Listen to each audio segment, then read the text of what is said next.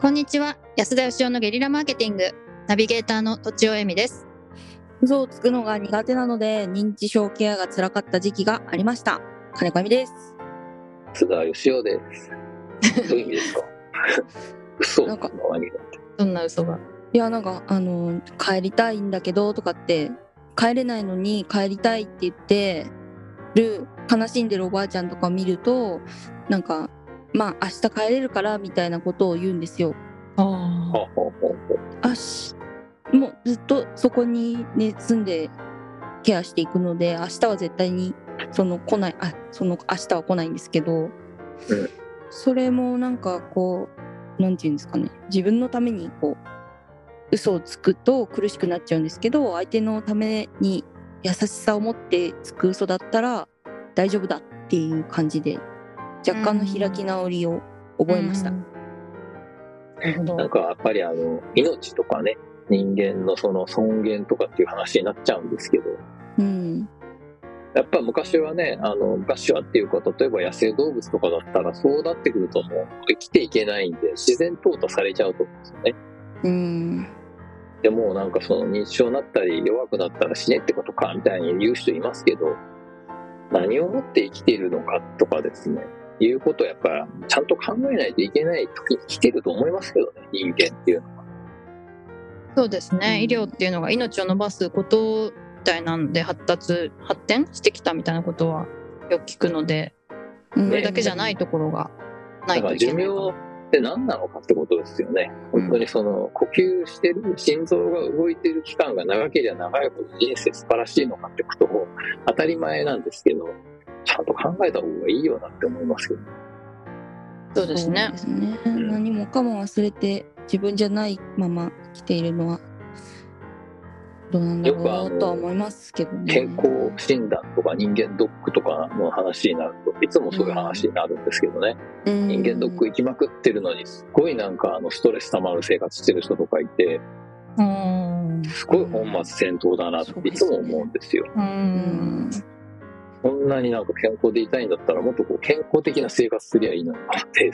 うんそれをせずになんかねあの早期発見して病気の元が出てきたら切り取るみたいなうん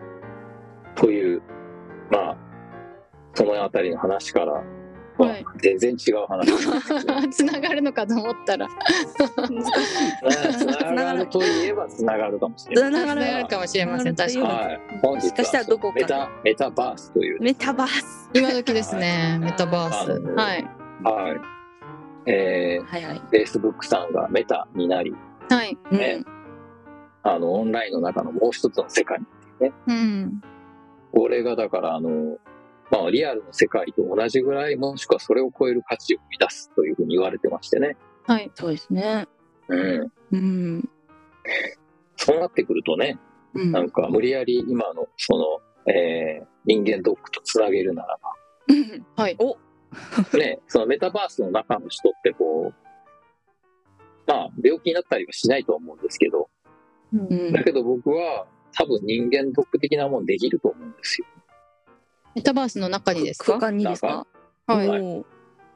メタバースの中の引っ越し屋とか、メタバースの中の焼き芋屋とかね、実際にご飯食べたりしないし、別に荷物も重くないんだけど、うん出てくると思うんですよ。なるほど。はいはいうんあのお洋よく服言とわれかはてるのはありまおすよ洋ね服とかは当然出てくるうんうんよね、うんアパレル屋さんとか、はいはあいとはアイドルとかね、はいはいあの、家を買う時のね、モデルルームとかね、はういんで、まあ、見れ見れたらね、あ実物こうだっていうのは分かって便利なんですけど、それがなんかバーチャルでいいのかってことなんですけど、バーチャルの方が、あの、話を聞けば聞くほど便利そうだなと思うんですけど、うんうん実際そこに家建てるコストってものすごいじゃないですか、モデルハウスとかね。そうですねだ。けど当然その VR とかでね、あの、やれば、まあそんなコストかけてできちゃうわけですよね。立体の絵を描くようなものはいうんだけど、その、それを見てる人が、もう実物と差がないぐらいリアルに体験できんだったら、それでいいわけですうんうんうんよ。例えば、この壁紙の今、白いやつ、もうちょっと明るくしてください、みたいなことって、リアルのモデルルームだったらできないじゃないですか。はいうんだけど、それができちゃうわうん天井を2センチ上げてみてとかってできちゃ はい、はい、そうですね。う。ね、この辺り暖炉作ったらどうなるかちょっと作ってみようみたいなこともできちゃうわうけんですよ。うんうんということは、まあ、その、リアル以上に便利になってくるわけですけど、うんうんだけど、そこでふと思いついたわけなんですけどね。はい。こうなってくると、家買う必要あんのかリアルな家ですか、ねなこう、なんかワンルームに住んでても、そのゴーグルさえつけてれば、大豪邸にいるような、どうせ大豪邸に住んでたって端から端まで歩くわけじゃないんですから、毎日うんうんね。うん。あの大変だ私マインクラフトっていうゲームを、まあ、ゲームでコーチングっていうサービスでもやっていて、はい子供とややったりするんですけどうんどんなゲームなんですかあそれこそメタバースみたいなあの中に世界があってほうほうほう。中に世界があってその、結構広いんですけどそこに私が私のアバターが入って相手もアバターがいて、まうあんあの立体的なあの世界観で会ったりなんか冒険したり敵を倒したりでするんですけどすごい驚いたの家作れますそう、それでなんかブロックみたいな、あの、リアルじゃないんですよ、ガタガタで。でもすごいびっくりしたのが、一度も会ったことない大人の人同士でやったんです、私。ちょっとテストでやってみようかって言ったらう、んすごい離れた場所で、あの、あのその世界に到達して、じゃあ、ちょっとどこどこで会いに行きますって言って、実際会うときすごい恥ずかしかったんです。えー。ええー、あすごくないですか、これ。そうすなんごだ。いね。今までだってズームで散々顔で喋ってんのに、うん。体が中にある世界で会うってなったら恥ずかしいって言って「いやーそんなことないですけど」って向こうの人言ってたんだけど実際会うんだったら「いや確かにちょっと恥ずかしいですね」みたいな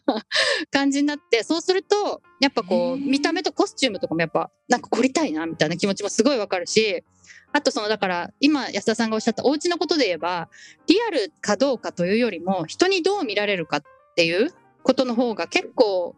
購買意欲になるかなと思いましただから自分のお家どんなに豪豪華にしても誰にも披露できる場がなかったらどんどんこう質素になっていくと思いますでバーチャルの方が世界中に見てもらえるってなったらどんどんお金かけるんじゃないかなって私は思ってますけどねその恥ずかしかった体験がすごいびっくりで面面白いなとで思いもなまんしたか、多分、単にゴージャスなだけだと、多分わざわざ見に来ないと思うんですよね。はいはいうん。そういう意味ではなんか、忍者屋敷。いや、そういうなんか、楽しませるものなのか、うん感動なのか、確かにうん確なかにんでしょう、オンラインにしかいないペットが出てくるとかかもしれないし、なんか羨ましさみたいのはいりますよねう私も欲しいそうみたいそうないう意味ではなんか、あの、アバターの恥ずかしいっていうところを乗り越えるための、なんか、メンタルトレーナーが出てくるかもしれない。ビジネスチャンスだ。それもあると思いまそうそすそうそれでね、僕が考えてたのは、はいそのメタバースの世界になって、今ね、いろんな大きい会社がメタバースだっていうことで、そこでのその、なんかブランドとか、うん権利とかを取りに行ってるんですけど、はいはいあの、お同じ、例えば不動産屋とか、焼き芋屋さんだとしても、求められる能力が全然違うじゃないですか。リアルとメタバースでね。うんうん例えば実際のアスリートと e スポーツでは違うわけです。うんあーはいはいそれと同じように、その、オンラインの中の、なんか、アパレルとか、美容師さんとか、レストランのスタッフとか、全部ですね、やっぱりあの、職業が全てリセットされるんじゃないかなと思ってて、ねリアルでは全くなんかちょっとこう、あの、うまくいかなかったとか、うん能力が足りなかった人が、例えばこう、アスリートになりたかったけど、運動神経悪い人が e スポーツだったらいきなり勝ったりするわけじあゃん。ーあうーんそれ本当ゲームで思いますねうんはいうん同じように、こう、大逆転がこう起こるんだろうな、となそうですねいなんうか気が物してるわけです。ななんか身体的制約がほとんど取り払われるので、うんすごい個人の特性が出やすいなっていうのはすごい思います、確かに。あの、はい好みとか。ううんん。うんこれゲームとの違いは、そこでリアルな、なんかお金とか価値が交換されるようになるってことなので、そうですうね。んまあつまりメタバースの中だけで仕事してても、生きていけるようになるってことですよね。実際海外ではもうそれで豪邸建てた人とかいるみたいですね、ゲームしてるだけで。うんうんそれでリアルな工程を立てたんですか、あ、そうです、そうです。それでだから換金しリてアルな、 ね、工程を立てるのかなっていうのも含めてね。ああ、確かに。だからメタバースでの成功ってそこでの成功をリアルに持ってきてリアルに活かせてこそ成功っていうイメージがまだありますけどそれすらなくなるかもしれないなって気がしなまるす。ほどそれ40その観念人まで古いいいうん。うん間違いない かもしれないです。はい、確かに。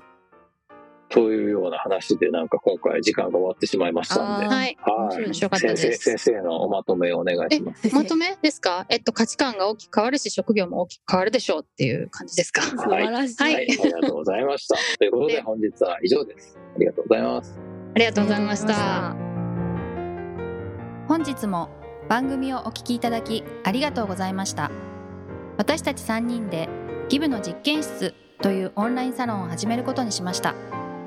キャンプファイヤーファンクラブというサービスで募集をしていますので参加したい方はキャンプファイヤーで検索するか